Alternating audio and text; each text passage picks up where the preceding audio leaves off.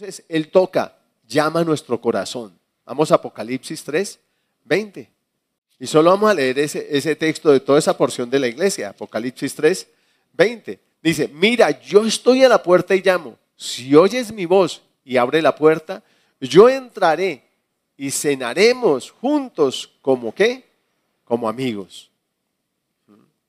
la, en la Reina Valera dice, entraré a él, cenaré con él y él va a cenar conmigo. Amén. Ahora, sentarse a comer con él en la misma mesa implica compañerismo. Por eso dice, cenaremos como amigos. Y implica un compañerismo cercano. Es un, es un compañerismo de intimidad. Uno no va a cenar con cualquier persona. Usted no va por ahí por la calle y le dice a alguien, va pasando, oiga, ¿quiere ir a cenar conmigo? ¿O sí? ¿Cierto que no? Ni se lo dice a cualquier amigo, tiene que ser un amigo bien cercano. ¿Sí? Y no se lo dice tampoco a, cualquier muchacha, sino que se, lo dice a la, aquella por la cual usted está qué? Interesado. ¿Sí? Y esa muchacha no le dice a cualquiera, sí, vamos a cenar. Se lo dice si está interesada en usted. ¿Es así o no es así? Entonces, para que miremos esto. ¿Sí? Y es que este es un compañerismo esencial, es un compañerismo que transforma y que vivifica. Segunda de Corintios 13, 14. Dice que la gracia del Señor Jesucristo, el amor de Dios y la comunión del Espíritu Santo sea con todos ustedes. ¿Estamos disfrutando del amor del Padre, del amor de Dios? Sí. ¿Estamos disfrutando de la gracia que es en, gracia, en Cristo Jesús? Sí, por gracia somos salvos, por gracia hemos sido hechos hijos de Dios. Todo eso es gracia. ¿Sí? Pero Él dice que disfrutemos también de la comunión con el Espíritu Santo. Tremendo, ¿no? Y que, eh, vuelvo y repito, esa comunión es compañerismo, es hablar, es escuchar al otro. ¿Sí? Yo hablo, pero también escucho. Él habla y yo escucho. Él habla, pero también escucha. Y la Biblia está llena de eso. Usted ve diálogos entre Adán, Eva y el Señor. Entre Caín y el Señor. Caín el homicida, sí, Señor. Ahí hay diálogo. Luego vemos diálogos de ahí para acá. Noé, Enoch. Todos dialogando, Abraham, Isaac, Jacob, diálogos, vemos diálogos, donde él habla y uno escucha. Uno habla y él escucha. Y esos diálogos siguen siendo reales hoy. Y es que una relación viva con nosotros, no una, una, relación religiosa con nosotros, que una relación viva con nosotros. Y lo vemos con los apóstoles. Ellos tenían una relación fluida con Él. Jesús muere y resucita y después vemos a Pedro en una azotea dialogando con el Señor.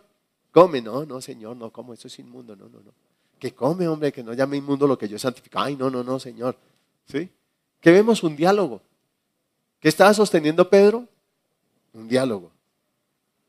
Y hasta el día de hoy Dios sigue sosteniendo diálogos con sus hijos. ¿Mm? Yo crecí viviendo eso, un diálogo con el Señor.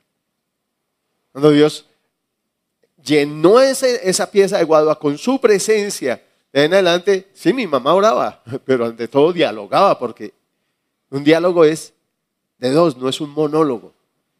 Dios hablaba, ella hablaba, Dios hablaba, ella hablaba.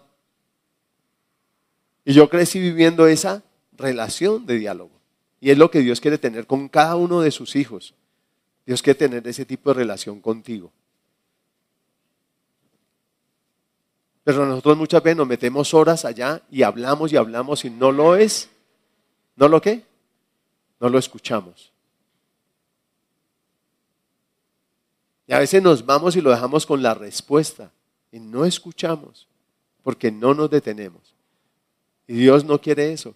Esta iglesia estaba allí encerrada tanto en sí misma y haciendo todo a su manera y en sus fuerzas que terminó sacándolo de la ecuación y nosotros caemos en lo mismo. Terminamos con una religión, pero sin una relación. Y Dios no nos rescató para que tuviéramos una nueva religión, Él nos fundó otra religión.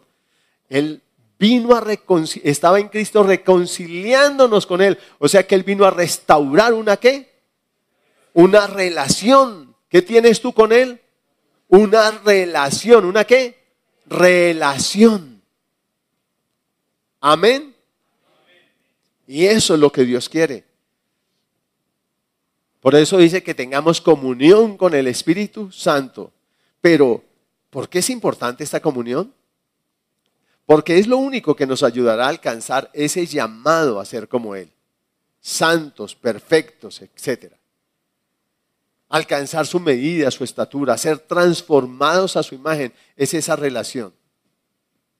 ¿Recuerdan el refrán que dice, dime con quién y te diré quién eres? Usted puede subirse todos los días al mismo bus con el mismo chofer, pero usted no está andando con él. Usted se sube en un punto y se baja en otro. Ya. De pronto empiezan, buenos días. Y él le contesta buenos días, pero de ahí no pasa. ¿Sí? Pero para que yo pueda ser como ese con el que ando, tengo eso, andar con él, vivir con él, charlar con él. El que anda con la miel, algo se le pega. Y esa era la vivencia de Adán y Eva, y esa era la vivencia de Abraham, de Noé, esa era la vivencia de los discípulos, era la vivencia de los profetas, era caminar con Él, andar con Él.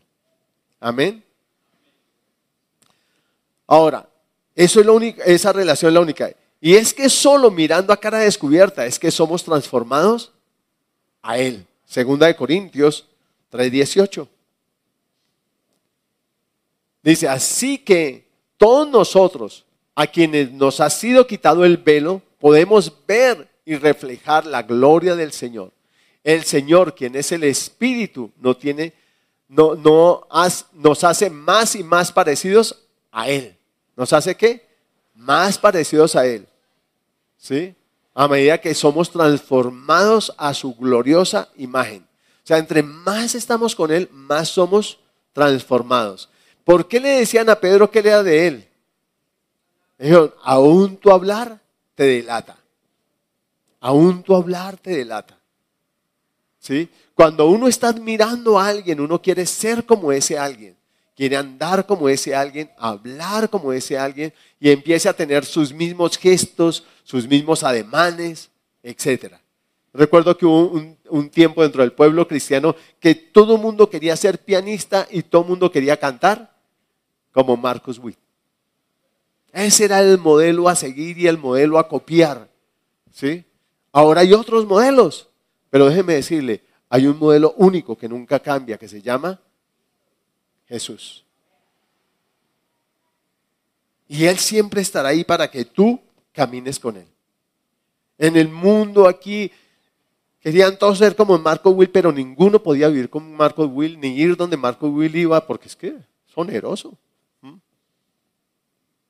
ni estar donde él estaba, más allá de mirar conciertos o ir a conciertos o comprar sus CDs.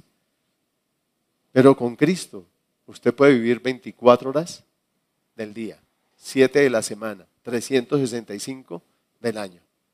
Usted tiene mucho margen para ser como Él, pero es una relación. Volviendo a Apocalipsis, o yendo a Apocalipsis 3.20, vamos a Apocalipsis 3.20. Ah, bueno, ahí estamos. Mira, yo estoy en la puerta y llamo. Si oyes mi voz y abre la puerta, yo entraré y cenaremos juntos como amigos.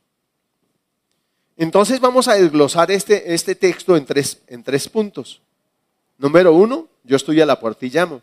Número dos, si alguno oye mi voz y abre la puerta. Y número tres, entraré a Él, cenaré con Él y Él conmigo. Vamos a mirar el primero. Yo estoy a la puerta. Esto nos habla de un Dios que desde siempre ha querido todo con el ser humano. Dios siempre ha estado en pos de ir en pos del ser humano. No porque idolatre al ser humano, sino porque Él sabe cuánto necesitamos de Él. Y ha persistido en ello, en buscarnos, aunque el ser humano ha querido, siempre ha querido los beneficios y las bendiciones de Dios, pero nunca ha querido sus normas, las normas no nos gustan. Porque desde el, que el día que el hombre se reveló en el huerto, pasó por encima de la norma. Fue más que comerse ese fruto, fue pasar por encima de la autoridad de Dios. Y a eso fue lo que listó el enemigo. Y desde entonces en el corazón del hombre ha estado la anarquía. Y siempre quiere revelarse a toda forma de autoridad. Entonces queremos eso. Miremos Isaías 53, 6.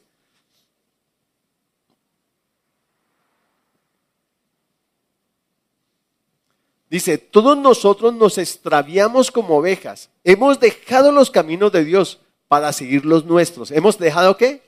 Los caminos. Y los caminos tienen normas, tienen flechitas. Y es muy fácil coger atajos. Dice, todos nosotros hemos dejado los caminos de Dios para seguir qué? Los nuestros. Sin embargo, el Señor puso sobre él los pecados de todos nosotros. O sea, desde siempre hemos estado en eso. Queremos los beneficios, pero no queremos las normas. Jueces 21-25.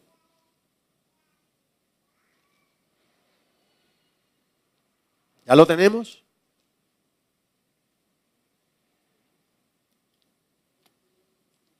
Jueces 21, 25. ¿Qué dice? Dice, en esos días Israel no tenía rey. ¿Israel qué? No tenía rey. ¿Qué implica eso? No tenía cabeza, no tenía autoridad, no tenía una autoridad sobre él que lo, lo dirigiera. ¿Y qué dice? Cada uno hacía lo que le parecía correcto según su propio criterio. La otra versión dice, cada cual hacía lo que bien le parecía, o sea, lo que quería hacer. Dicen por ahí que cuando el gato no está, los ratones hacen fiesta. O sea, cada cual hace la parranda a su manera.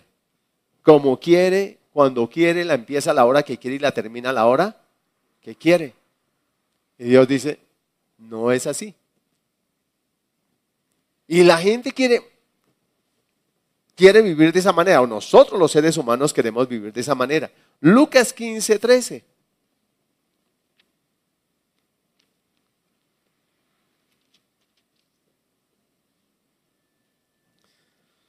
Pocos días después, el hijo menor empacó sus pertenencias y se mudó a una tierra distante, donde derrochó todo su dinero en una vida qué?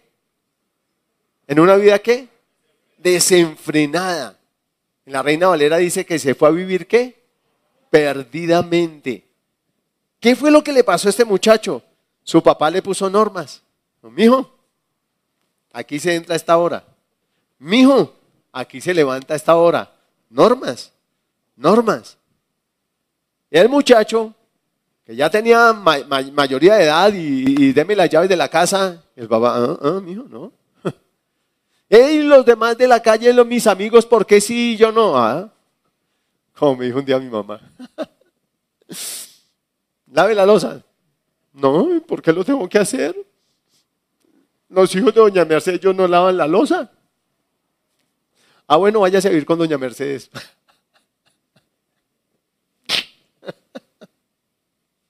váyase a vivir con ella porque aquí sí, los hombres lavan losa, mijo. Aquí los hombres no huelen a eso de gallina. Aquí huelen bien, en la cocina y en la pieza y donde estén. Así que aquí tiene que hacer oficio. ¿Quiere vivir bajo esa norma?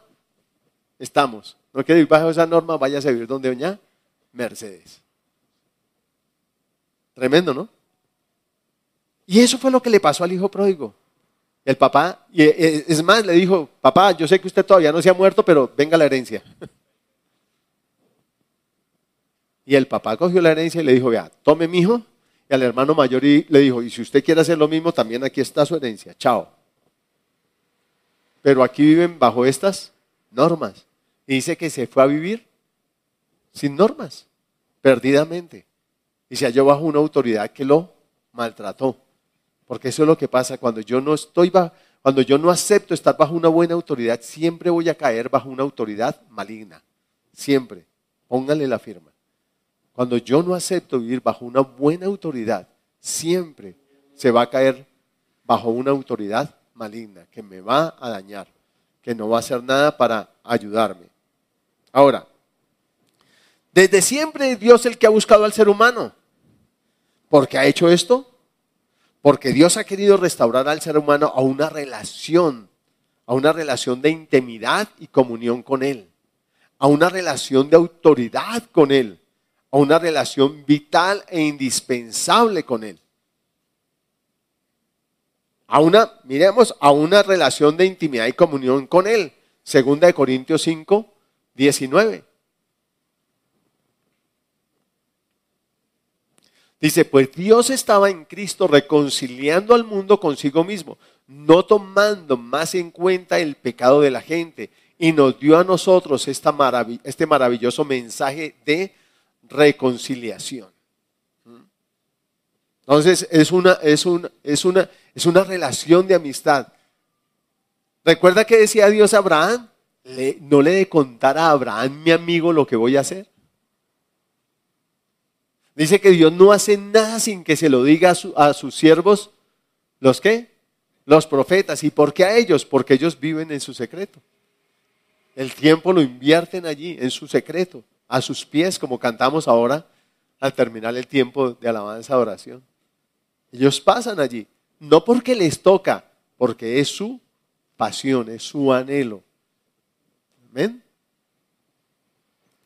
Es una relación de autoridad con Él. Juan 1.12. ¿Qué dice Juan 1.12? ¿Recuerdan? Dice, pero a todos los que creyeron en Él y lo recibieron, les dio derecho de llegar a ser hijos de Dios. Y eso nos habla de una relación de qué? De autoridad. Cuando el hijo pródigo quiso volver a la casa de su papá, dijo, Oiga, en la casa de mi papá, los que están como sirvientes bajo su autoridad, aún en calidad de sirvientes, están viviendo mejor que yo.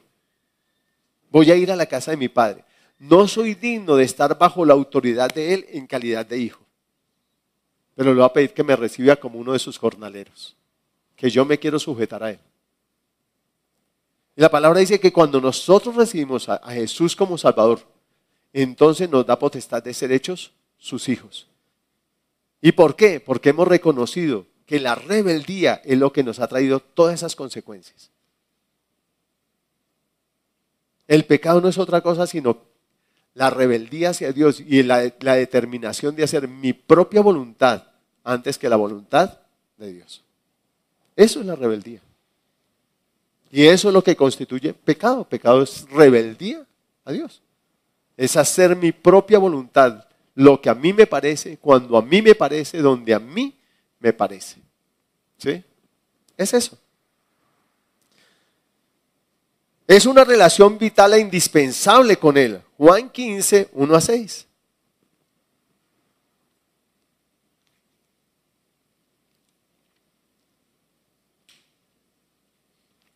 Versículo 1 a 6 dice, yo soy la vid verdadera y mi padre es el labrador. Él corta de mí toda rama que no produce fruto, y todas las ramas que sí dan fruto, también las poda, las, las poda, y poda las ramas que sí dan fruto para que den aún más. Ustedes ya han sido podados y purificados por el mensaje que les di. Permanezcan en mí y yo permaneceré en ustedes. Pues una rama no puede producir fruto si la cortan de la vid. Y ustedes tampoco pueden ser fructíferos a menos que permanezcan en mí. Ciertamente yo soy la vid, ustedes las ramas. Los que permanecen en mí y yo en ellos producirán mucho fruto, porque separados de mí no pueden hacer nada. El que no permanece en mí es echado como rama inútil y se seca. Todas esas ramas se juntan en un montón para quemarlas en el fuego. ¿Sí? ¿Cuál es la esencia que nos está hablando allí? De una relación vital, indispensable, absolutamente indispensable. Es la relación que existe entre una rama y el tronco. Porque es lo único que nos hace partícipe de la rica sabia y es lo único que nos hace uno con la raíz. Amén. Pero también, ah bueno, Romanos 8, 15 a 19.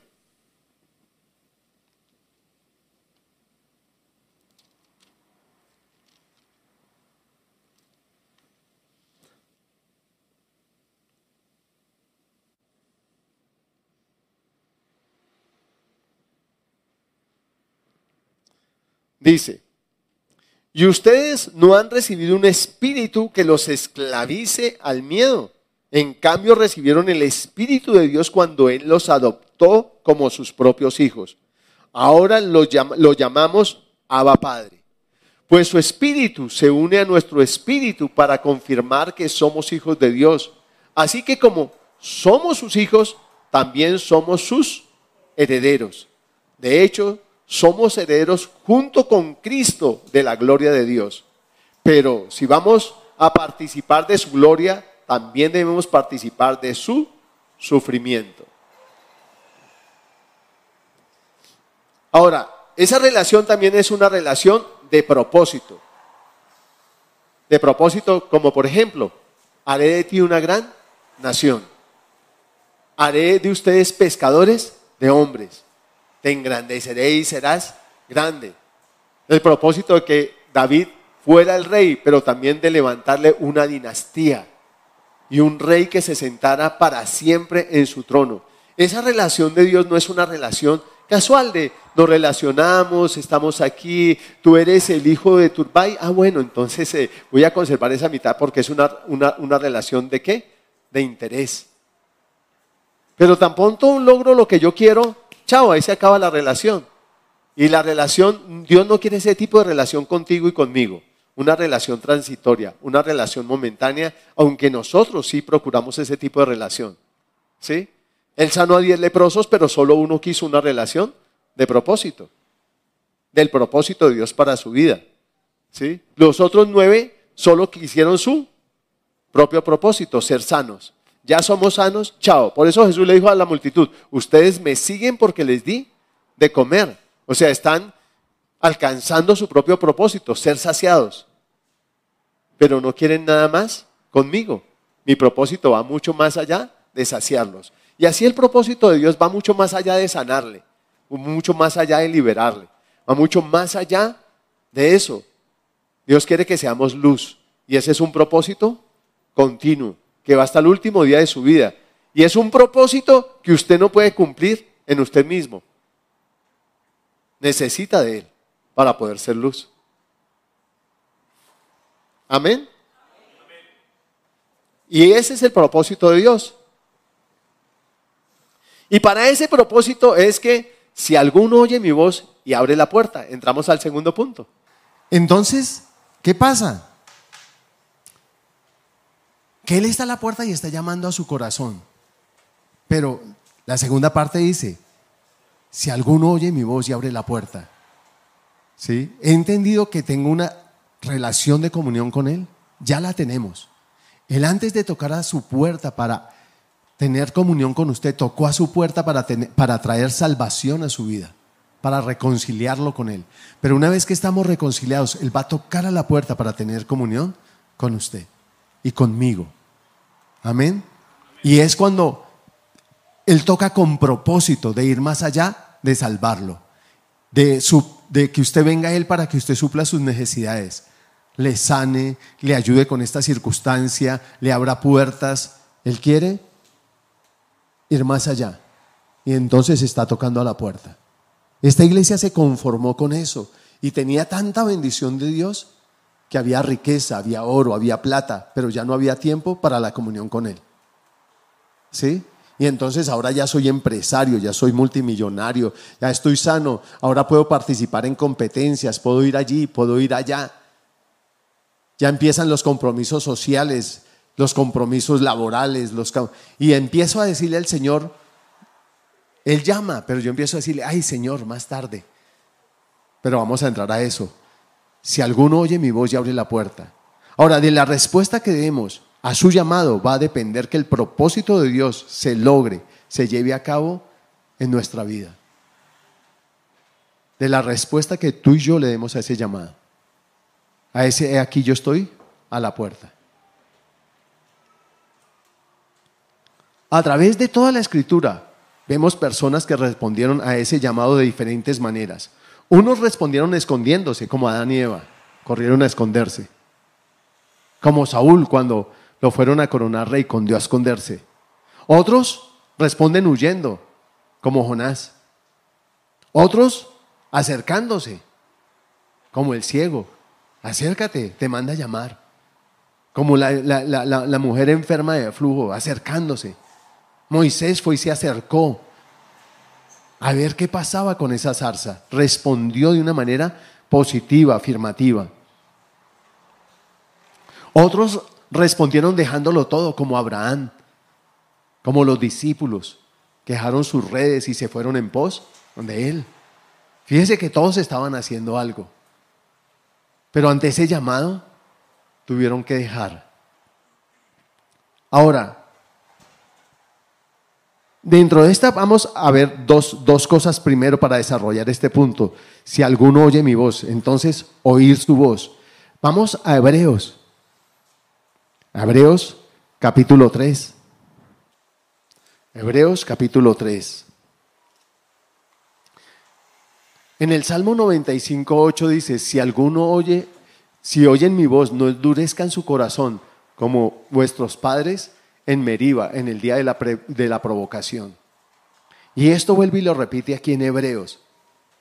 Y le cito así, eh, parafraseando el Salmo, porque va a estar citado aquí en Hebreos. Hebreos capítulo 3, versículo 7, y vamos a ir hasta el capítulo 4, el versículo 11. Dice así, por eso el Espíritu Santo dice, cuando oigan hoy su voz, no endurezcan el corazón, como lo hicieron los israelitas cuando se rebelaron aquel día que me pusieron a prueba en el desierto. Allí sus antepasados me tentaron y pusieron a prueba mi paciencia, a pesar de haber sido mis de haber visto mis milagros durante 40 años. Por eso me enojé con ellos y dije, su corazón siempre se aleja de mí, rehusan hacer lo que les digo. Así que en mi enojo juré, ellos nunca entrarán en mi lugar de descanso. Por lo tanto, amados hermanos, cuidado, asegúrense de que ninguno de ustedes tenga un corazón maligno e incrédulo que los aleje del Dios vivo. Adviértanse unos a otros todos los días mientras dure ese hoy, para que ninguno sea engañado por el pecado y se endurezca contra Dios. Pues si somos fieles hasta el fin, desa- confiando en Dios con la misma firmeza que teníamos al principio cuando creíamos en Él, entonces tendremos parte en todo lo que le pertenece a Cristo. Recuerden lo que dice, cuando oigan hoy su voz, no endurezcan el corazón como hicieron los israelitas cuando se rebelaron. ¿Y quiénes fueron los que se rebelaron contra Dios a pesar de haber oído su voz? ¿No fue acaso el pueblo que salió de Egipto guiado por Moisés? ¿Y quiénes hicieron enojar a Dios durante 40 años? ¿Acaso no fueron los que pecaron, cuyos cadáveres quedaron tirados en el desierto? ¿Y a quiénes hablaba Dios cuando juró que jamás entrarían en su descanso? ¿Acaso no fue a los que lo desobedecieron? Como vemos, ellos no pudieron entrar en el descanso de Dios a causa de su incredulidad. Todavía sigue vigente la promesa, ojo, todavía sigue vigente la promesa que Dios hizo de entrar en su descanso. Por lo tanto, debemos temblar de miedo ante la idea de que alguno de ustedes no llegue a alcanzarlo. Pues esta buena noticia del descanso que Dios ha preparado se nos ha anunciado tanto a ellos como a nosotros, pero a ellos no les sirvió de nada porque no tuvieron la fe de los que escucharon a Dios. Pues solo los que creemos podemos entrar en su descanso. En cuanto a los demás, Dios dijo, en mi enojo juré, ellos nunca entrarán en mi lugar de descanso. Si bien ese descanso está preparado desde que Él hizo el mundo, sabemos que está preparado debido al pasaje en las Escrituras que menciona el séptimo día. En el séptimo día Dios descansó de todo su trabajo. Pero en el otro pasaje Dios dijo, nunca entrarán en mi lugar de descanso. Así que el descanso de Dios, así que el descanso de Dios está disponible para que la gente entre, pero los primeros en oír esta buena noticia no entraron porque desobedecieron a Dios. Entonces Dios fijó otro tiempo para entrar en su descanso y ese tiempo es cuando? Es hoy. lo anunció mucho más tarde por medio de David en las palabras que ya se han citado. Cuando oigan hoy su voz, no endurezcan el corazón. Ahora bien, si Josué hubiera logrado darles ese descanso, Dios no habría hablado de otro día de descanso aún por venir. Así que todavía hay un descanso especial en espera para el pueblo de Dios. Pues todos los que han entrado en el descanso de Dios han descansado de su trabajo, tal como Dios descansó del suyo después de crear el mundo. Entonces, hagamos todo lo posible por entrar en ese descanso, pero si desobedecemos a Dios como lo hizo el pueblo de Israel, caeremos. Y es muy importante escuchar su voz. Es muy importante atenderle, pero muchas veces nosotros endurecemos nuestro corazón. Y entonces como endurecemos nuestro corazón, es que no abrimos la puerta. Y cuando estamos sensibles en el corazón es cuando abrimos la puerta. Y entonces entramos a la siguiente parte de esa porción y dice es, oye mi voz y abre la puerta. Ahora, si endurezco mi corazón y no oigo su voz, entonces no abro la puerta. ¿Alguna vez han timbrado a su casa y a usted le pareció que timbraban? Ve, me pareció que timbraron. Y entonces usted pregunta, ¿timbraron? Y los otros que están en la casa le dicen, no, eso fue su imaginación. ¿Sí ha escuchado eso? ¿Le ha pasado alguna vez? A mí me ha pasado. ¿Sí? Y de pronto vuelven a timbrar. Y el que dijo eso dice, ah, ¿sí ve? Sí habían timbrado. Pero la pregunta es, ¿por qué no se paró a mirar? Tremendo, ¿no? Y a veces nos impide abrir la puerta las ocupaciones. Estamos muy ocupados.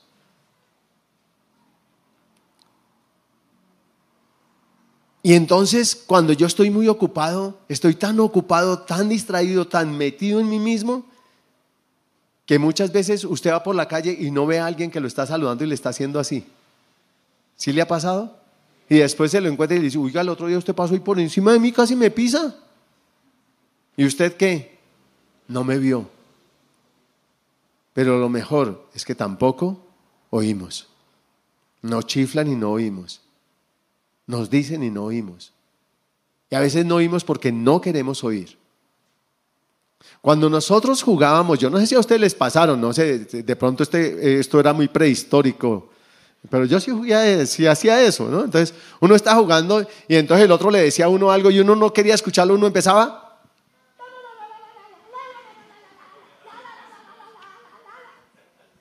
¿Sí hicieron eso también? Ay, no soy tan prehistórico entonces. Soy de más de esta época. A veces nosotros nos disponemos a no escuchar porque no queremos oír lo que nos están diciendo. ¿Y sabe que a veces hacemos así con Dios? Va predicación tras predicación, predicación tan tras predicación y nosotros cerramos los oídos porque no queremos responder a su llamada, porque no queremos oír. Y eso fue lo que le pasó a Israel, endureció su corazón y se quejó. Y no pudo entender el camino que Dios que por el que Dios lo llamaba. Y no pudo entender que Dios jamás lo iba a destruir, que todo lo que permitía era para su vida y para su bendición. Ahora, también puedo dejar de abrir la puerta porque pienso que eso no es conmigo, que no es para mí o que es mi imaginación. Y eso fue lo que le pasó ¿A quién? En la palabra. A Samuel, ¿se recuerdan? Y entonces él, sí, iba. ¿Me llamaste, Señor? Y Elí le decía, no. Pero Elí no le, no le iba a decir, porque Dios que va a llamar a un muchacho, un niño. Eso no. Vaya, vuélvase a dormir, mi hijo, que eso es su imaginación. Yo no lo he llamado. Segunda vez, vaya, mi hijo, acuéstese a dormir, deje de molestar, no canse. Yo no lo llamé su imaginación, duérmase bien, hombre. Tercera vez. Y él dice, es Dios. Dios sí puede llamar a un niño. ¿Sabe por qué muchas veces tú y yo no escuchamos la voz de Dios? Porque nos han dicho que quizá Dios no te puede llamar a ti. Porque el enemigo mismo se encarga de murmurarnos al oído que es mi imaginación, que Dios no me llama a mí. Y nos sentimos muchas veces indignos de su llamada. De que Él quiere intimar conmigo, conmigo. ¿Tú entrar aquí a esta pieza de guadua, Señor? Sí, yo quiero entrar a esa pieza de guadua. Yo quiero entrar a tu corazón, a tu vida, todo de tu vida quiero entrar. No solo a esta pieza de guadua, quiero entrar a tu corazón, a tu hogar, a tu familia, todo y transformarlo todo para vida. Quiero inundar todo de ti con mi vida, con mi presencia, con mi amor, con mi gloria. Pero a veces le cerramos, le cerramos la puerta. O nos crecemos con paradigmas de que yo estoy en esta religión, en esta religión nací y en esta religión me muero. Dios le dice, no, no, eso jamás te llevará a mí, yo te quiero conmigo. Pero nos cuesta responder a ese llamado. Y entonces hacemos oídos sordos. O estoy muy ocupado, afanado en otras cosas. Alguien le dijo, Señor, deja que primero vaya y entierre a mi padre. En la gran fiesta, ¿qué le dijeron? Señor, acabo de comprar un terreno, no puedo asistir a la fiesta. Otro señor, acabo de comprar unos huellos, no puede asistir a la fiesta. Otro, Señor, mi hija acaba de cumplir años, no puedo asistir a la fiesta, le va a celebrar sus 15. Y así le sacamos pretextos porque estamos ocupados. Tremendo, ¿no? Porque Él va a seguir llamando. Cuando Él me llamó a mí, eh, una de las cosas que me dijo es, tienes que saber que yo voy a insistir en lo que quiero. Y Él va a insistir. Va a insistir y va a insistir pero jamás va a derribar la puerta. Él envió a su hijo y abrió una puerta por medio de su hijo. Pero la puerta de tu corazón jamás la va a derribar. Él podrá abrirse camino entre tus muchas ocupaciones y decirte, hey, aquí estoy. Pero tú puedes voltear para el otro lado y decir, no. ¿Sí? Cuando nosotros pecamos, o hacemos cosas que no le agradan a Dios, a sabienda de que el Espíritu Santo nos está reconviniendo, le estamos diciendo, notas, quiero lo mío, Señor, no lo tuyo. Y es que para abrir la puerta, ¿qué se necesita? Si en este momento tocaran a esa puerta, ¿qué tendrían que hacer? Paso por paso, a ver, ¿qué tendrían que hacer? Haber escuchado. Lo primero, listo, están tocando y se miran todos uno al otro. Y todos están esperando a que alguien se pare a hacerlo. Pero todos escucharon. ¿Es así o no es así? Todos escucharon. Todos.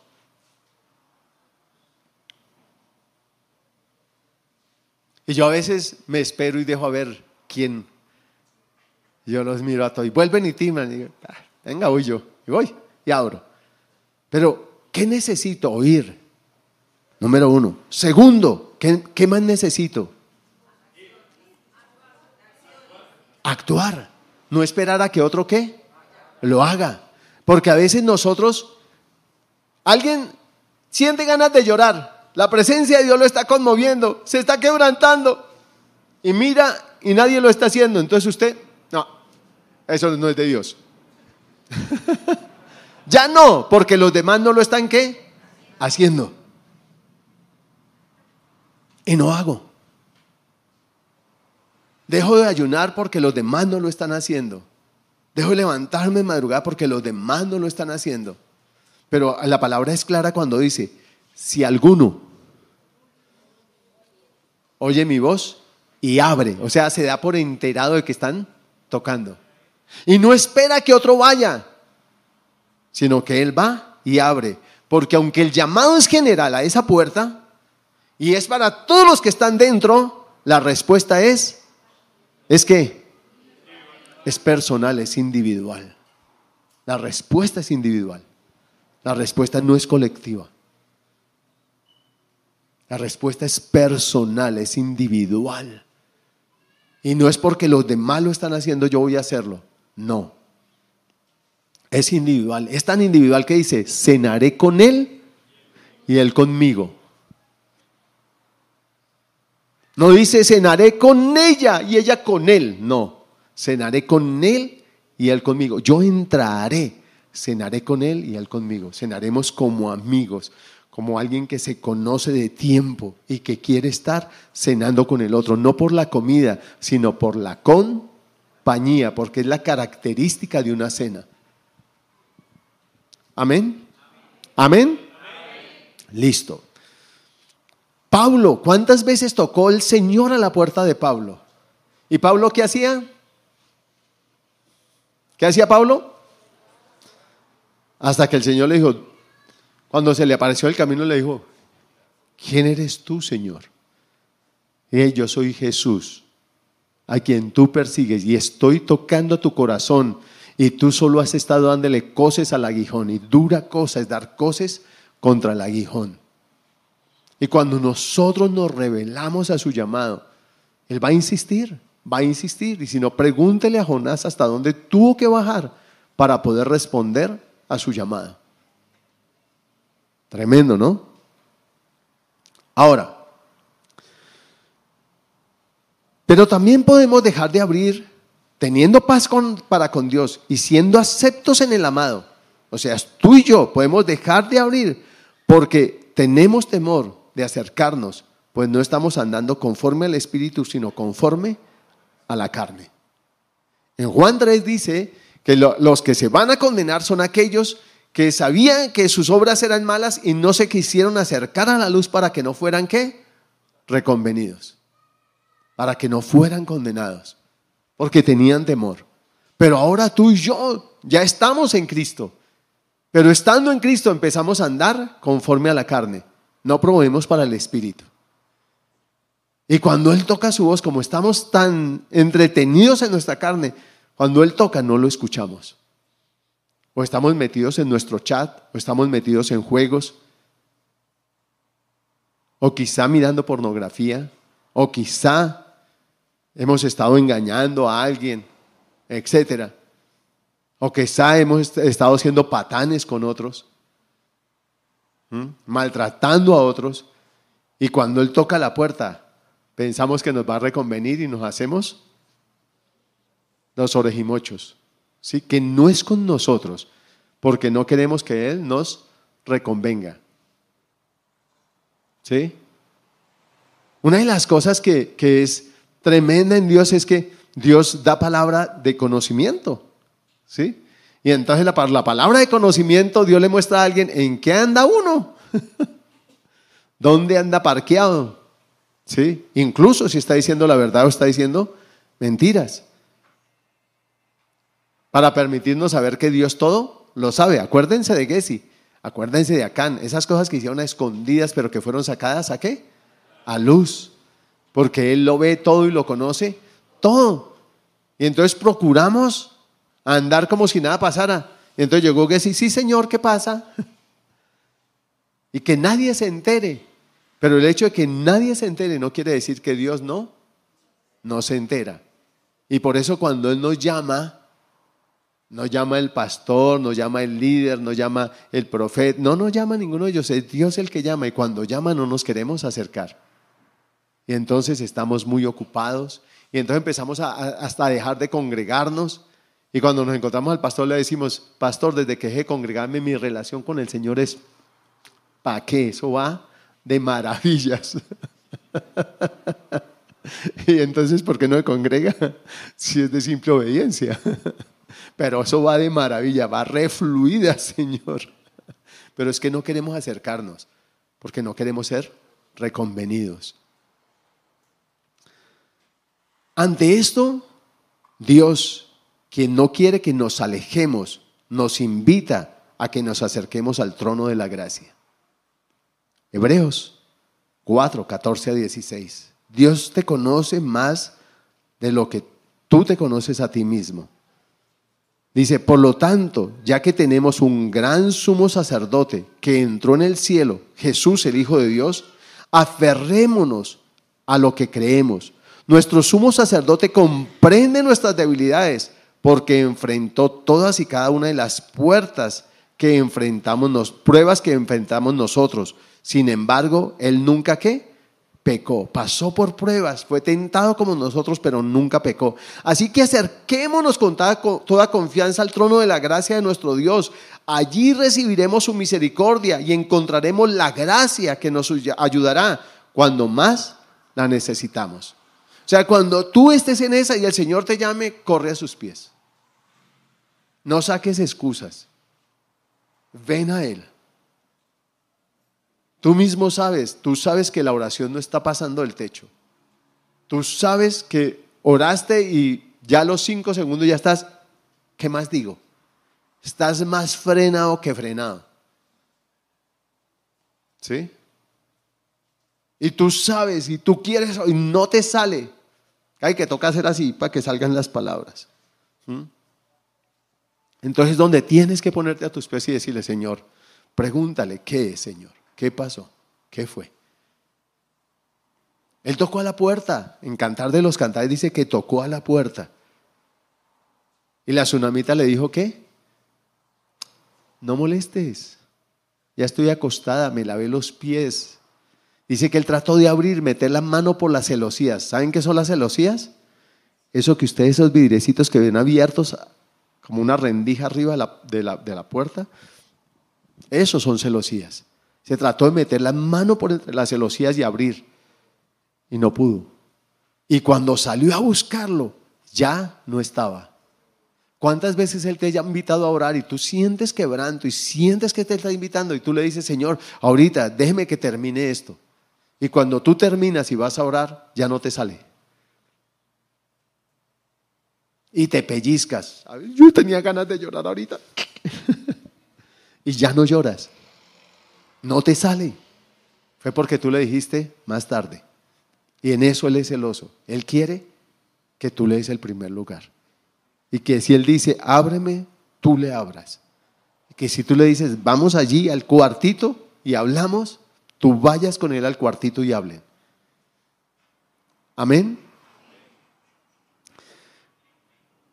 Ahora, en primera de Juan, que está ahí adelantico, dice, Primera de Juan, capítulo 2, que no les he dicho el capítulo. Versículo 1 y 2. Dice, mis queridos hijos, les escribo estas cosas para que no pequen. Pero si alguno peca, tenemos un abogado que defiende nuestro caso ante el Padre.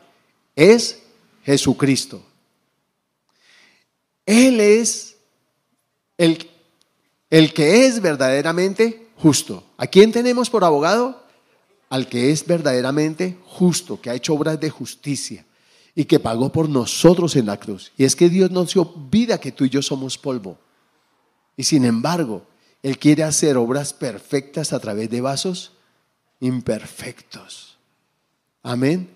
Pero el vaso tiene que procurar santificarse a sí mismo, conservarse a sí mismo. Amén. Y si la embarra, pues corra ya. Miremos lo que nos dice en primera de Juan 1.7. Dice, si vivimos en la luz, así como Dios está en luz, entonces tenemos comunión unos con otros. Y la sangre de Jesús, su Hijo, ¿qué? Nos limpia de todo pecado. O sea, no solo tenemos abogado, ¿sí? El enemigo cuando tú le embarras va y te acusa delante del Padre y el Padre está allí y le dice, sí, papá, él sí hizo eso. Él no va a decir que es pura carreta de Satanás. Que Satanás no va a ir allá a echarle carreta a Dios porque sabe que Dios lo sabe todo. Él va y te acusa con pruebas. ¿Sí? Pero como tú corriste al trono de la gracia entonces, y pediste y perdonaste y pediste perdón, entonces el hijo dice, sí, padre, él sí hizo eso. Pero padre, mira mi sangre. Y cuando el Padre me mira en su sangre, ¿me mira qué? Limpio. Porque su sangre qué? Me limpia. Su sangre me limpia. Es una limpieza continua, permanente. Pero tú y yo tenemos que estar continua y permanentemente allí. Yo no conozco personas más limpias que los médicos. ¿Sí? Yo no creo que ellos vayan a su trabajo sin bañarse. Pero hijo, ya todo el día están lávese y lávese las manos. ¿Sí o no? Se acaban de quitar los guantes y se lavan las manos. Van a entrar y agarran el beso y se lavan las manos. ¿Por qué? Porque saben que hay cosas que continuamente los pueden estar, ¿qué? Contaminando. Y si eso es un médico así para virus y para esas cosas, ¿cómo no lo vamos a hacer nosotros? Que Dios también nos quiere usar con personas a las que podemos, ¿qué? También contagiar o infectar. Porque el médico lo hace no es para contagiarse él, es para no contagiar a otros. ¿Es así o no es así? Y si entra el paciente se pone un gorro a no contaminarlo con el cabello. Y se pone una de estas. Y se quita los zapatos y se pone unos, unos zapatos fantasiosos. ¿Sí? Y, se quita y se pone un traje aquí y tal. Y entra allá. Es para no contagiarse él del, del paciente. No es para que el paciente no se contamine, porque es que ya con lo que tiene, tiene. Y así nosotros. Yo puedo contagiar a alguien con una raíz de amargura.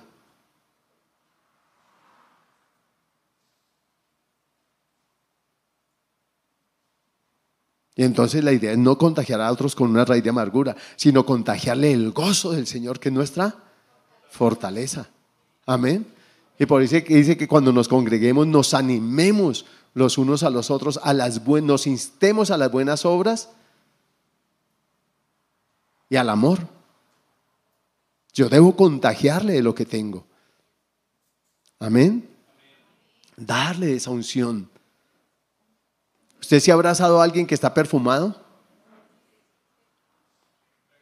¿Y usted qué, a qué se va oliendo? A esa persona.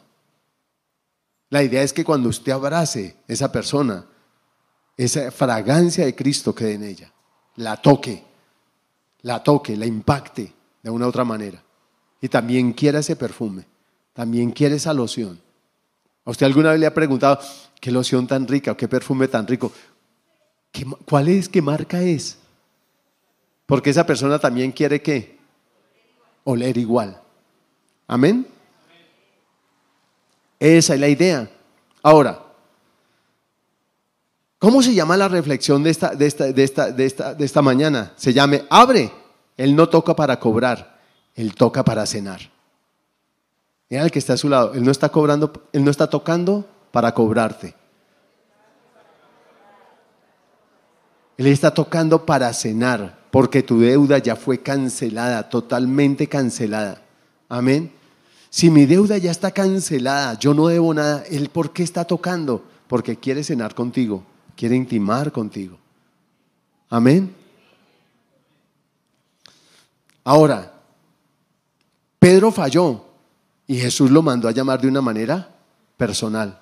Marcos 16, 7. Ahora vayan, dijo el ángel, y cuéntales a sus discípulos, incluido Pedro, que Jesús va delante de ustedes a Galilea. Allí lo verán, tal como les dijo antes de morir. Díganle a mis discípulos y díganle a Pedro, ¿por qué le dice de una manera personal a Pedro? Porque Pedro lo acababa de negar, porque Pedro andaba en la carne, no andaba en el espíritu, porque Pedro quería las cosas a su manera, no a la manera de Dios. Y a su manera terminó negando al Señor. Entonces, si él le dice, díganle a mis discípulos, Pedro no va. Pedro no va. Entonces le manda a decir de una manera personal a Pedro. Y Dios en esta mañana está tocando de una manera personal a tu corazón. Yo no sé tú en qué le hayas fallado o no fallado al Señor, pero Él está tocando la puerta de tu corazón y te está diciendo, yo quiero contigo. Yo no solo determiné salvarte, amarte y salvarte, he determinado obrar en ti, pero también obrar a través de ti para otros. Amén. Ahora, si Pedro no abre la puerta, ¿no se cumple el propósito de Dios en él? Y con él para otros. ¿Cuándo abrió Pedro la puerta? ¿Alguien que me diga? ¿Cuándo abrió la puerta? Cuando fue a Galilea con los demás discípulos. Ahí abrió la puerta. Amén. Ahí fue cuando abrió la puerta. Hebreos 4. No, no, no, ese no es. Lucas 22, 31 a 32.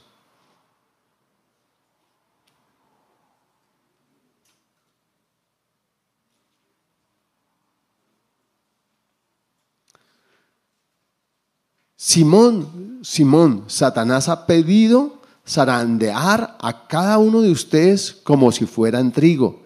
Pero yo he rogado en oración por ti, Simón, para que tu fe no falte, no falle. De modo que cuando te arrepientas y vuelvas a mí, fortalezcas a tus hermanos. ¿Sí? ¿Cuándo respondió Jesús? Falló, lo negó. Pero ¿cuándo respondió a ese llamado? Cuando él fue a Galilea, cuando vuelvas a mí. Pedro lloró amargamente, pero allí atendió el llamado de Dios. ¿Cuántos de nosotros no hemos atendido el llamado de Dios? Pero Dios hoy está tocando a su corazón. Y entonces tenemos que tener una respuesta a ese llamado. Y si no, Dios, el propósito de Dios no es solo salvarte. El propósito de Dios es que gobiernes un día con Él, que estés en las bodas del Cordero, pero el propósito aquí mientras estás en la tierra es que sea luz y sal de toda la tierra. Que seas un instrumento de bendición para otras familias de la tierra, para otras personas. Te bendeciré y serás bendición, le dijo Abraham. Y eso es para ti también. Te bendeciré y serás bendición. Es también para ti. Ahí viene la tercera parte. Primera, yo estoy a la puerta y llamo. Segunda, si oyes mi voz y abre la puerta, él también va a responder. Si tú respondes afirmativamente, Él también va a responder. La palabra dice que si nos acercamos a Él, ¿Él qué? Él se acerca a nosotros. Si lo buscamos, dice la palabra, Él se dejará hallar, encontrar. Entonces, si tú abres la puerta, Él dice, yo entraré y cenaré contigo y tú conmigo. Cuando tú y yo respondemos, abriéndole la puerta, pasamos de una relación de interés, de satisfacer mis deseos, a una relación de propósito. Porque era un propósito. Cuando uno toca, uno no toca por casualidad una puerta. O toca porque va a cobrar, o toca para pedir un favor, o toca porque quiere entrar y cenar. Y en este caso el propósito era entrar y cenar. Es un propósito, pero es un propósito que no dura lo que dura la cena. Juan 21, 15 a 19. Y ahí seguimos con Pedro. Juan 21, versículo 15 al 19. Después de qué? ¿Qué dice allí? Después del desayuno, o sea, ¿qué estaban haciendo Pedro y Jesús? Compartiendo en la mesa, comiendo el mismo pan. ¿Verdad? Lo que Pedro había hecho por tantos años con Jesús porque ellos se fueron a vivir con Jesús. Después del desayuno, Jesús le preguntó a Simón Pedro, Simón, hijo de Juan, ¿me amas más que a estos? Sí, Señor, contestó Pedro, tú sabes que te quiero. Entonces, alimenta mis corderos, le dijo Jesús. Jesús repitió la pregunta, Simón, hijo de Juan, ¿me amas? Sí, Señor, dijo Pedro, tú sabes que te quiero. Entonces, cuida mis ovejas, dijo Jesús. Ahora, fíjese que él, está diciendo, alimenta, cuida mis. Mis, le está haciendo un encargo de algo personal, de una propiedad, de un tesoro. En ese entonces las riquezas se, se medían por ovejas, por ganado. Él le dice, cuida, alimenta, pastorea mis ovejas. Le preguntó por tercera vez, Simón, hijo de Juan, ¿me quieres? A Pedro le dolió que Jesús le dijera la tercera vez, ¿me quieres? Le contestó, Señor, tú sabes todo, tú sabes que te quiero. Jesús dijo, entonces alimenta mis ovejas. Ahora, Alguien podría decir, ah, Pedro negó tres veces al Señor, tres veces Él lo está afirmando. ¿Qué está diciendo allí? Mire, cuantas veces tú me niegues, cuantas veces tú me cierres la puerta, yo voy a insistir en que tú hagas lo que yo quiero. que hagas. Yo no solo te llamé para salvarte de una condenación eterna. Yo te llamé para restaurarte una relación, pero también te llamé para hacerte un instrumento de bendición a otros. ¿Recuerda lo que le dijo cuando Satanás pidió zarandearlo? Dios, después de esto, tú confirmarás a los hermanos, tú ayudarás a los hermanos.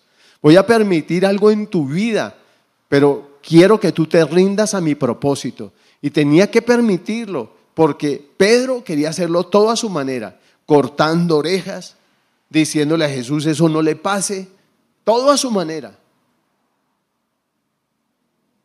El Señor le dice, no, te tienes que rendir, es a mi manera, tú me vas a servir a mí. Yo te voy a usar, yo voy a obrar a través de ti para otros. Vida abundante, salvación, sanidad, liberación, pero es yo, soy yo a través de ti. No te estoy llamando porque fueras docto, no te estoy llamando porque fueras santo, no te estoy llamando porque fueras perfecto. Te estoy llamando porque yo te amo y quiero hacerlo contigo. Así como te llamé de gracia, ya has estado cenando conmigo de gracia. Quiero que tú le des a otros de esa misma gracia. Que por gracia des. Amén. Y es lo que Dios te está diciendo hoy, te quiere decir hoy. Versículo 18. Te digo la verdad, cuando eras joven, Podías hacer lo que querías, te vestías tú mismo e ibas a donde querías ir. Sin embargo, cuando seas viejo, extenderás los brazos y otros te vestirán y te llevarán a donde no quieras ir. Jesús dijo eso para darle a conocer el tipo de muerte con la que Pedro glorificaría a Dios. Entonces Jesús le dijo, sígueme. Fíjese que dice, cuando eras joven tú hacías lo que querías, lo que te placía, a la hora que querías y a la hora que te placía. Ahora, si tú me vas a seguir, Pedro, tienes que estar en la condición de rendirte para hacer lo que yo quiero, donde yo quiero y cuando yo quiero. Y aún, Pedro, tú me vas a glorificar aún en tu muerte de esta manera y vas a morir así. O sea, hasta el último día ya no será de aquí en adelante cuando tú, como tú digas, sino como yo te mande. Por eso, en ese momento de intimidad, cuando Pedro estaba hablando con Jesús y tocan a la puerta, le dice, unos hombres te buscan, ve con ellos. Ve a la casa de Cornelio, ve con ellos. Tú eres el primero, le dijo, tú tienes la llave, te doy las llaves. Y Pedro fue el primero que le predicó a los judíos, pero fue el primero que le predicó a los gentiles. Él fue el que abrió la puerta del Evangelio. Pero para que eso fuera, Pedro se tenía que rendir. A veces nosotros vemos a alguien, un, misionero aquí en Colombia, Dios, cuando estaba la troncal de Pastrana, eh, había una señora ahí tirada en una de las troncales ahí en la Jiménez, frente al Parque Los Mártires. Y estando allí, el Señor le dijo a ese hombre, acércate y predícale. Y la señora estaba ahí tirada y al lado una botella. Y el Señor le y él le dijo, Señor, pero ella está borracha. ¿Qué? Y el Señor le dijo, a toda criatura. Y él se agachó, le predicó el Evangelio, le dijo, si tú me escuchas, te voy a, decir algo. Tan, tan, tan, le predicó el Evangelio, le dijo, recibe a Cristo como Salvador. Y le dio a hacer la oración de fe y se fue. Un día fue por allá, por los lados de Usme, y a una iglesia que lo invitaron y una mujer se le acercó y le dijo, ¿se acuerda de mí? Y él le dijo, no. Ella dijo, ¿se acuerda que usted una vez le hizo la oración de fe a una mujer allá en la estación de los mártires? Esa soy yo. Dios había cambiado la vida de esa mujer. Pero a veces pensamos, ella no, es una borracha. Él no. Es, y miramos la condición de las personas. Y lo mismo tuvo que pasar con Pedro. Porque él también dijo, hmm, estos podrán escandalizarse de ti. Yo no. Sea, veía aún con menosprecio a sus compañeros. Y Dios dice, Satanás te va a zarandear, Pedro, pero yo lo voy a permitir. necesito que tú mengues a eso para que me puedas servir. Y es ahí, rendidos a sus pies como cantábamos esta mañana, es ahí donde podemos escuchar su voz y le podemos decir, ¿qué quieres que haga, Señor? ¿Qué quieres que haga? Y es donde Él nos puede declarar lo que Él quiere que tú y yo hagamos. Dios te ama y te ha bendecido. Y eres bendecido de Dios, con una bendición que es irrevocable, porque viene de la máxima autoridad que hay en el cielo y en la tierra. Eres bendito de Dios. Y lo que hagas no es para que Dios te bendiga, ya te bendijo. Pero responder a su llamado es para que puedas llevar de esa bendición de Dios a otros. Y puedas confirmar a esos otros que son débiles en la fe. Y puedas levantar a otros. Y puedas ir a una persona como Cornelio y decirle, wow, venga, le presento el Evangelio. Y Pedro mismo dijo, mire, si ustedes quieren el Espíritu Santo, crean, bautícese y ya sean llenos del Espíritu Santo. Y cuando seguía Dios tratando con él, y cuando llegó a casa de Cornelio empezó a hablar y fueron bautizados del Espíritu Santo. El Señor le dice, Pedro, no, es a mi manera. Tú no vas a poner normas donde yo no puse normas. Dios está tocando ya la puerta de su corazón.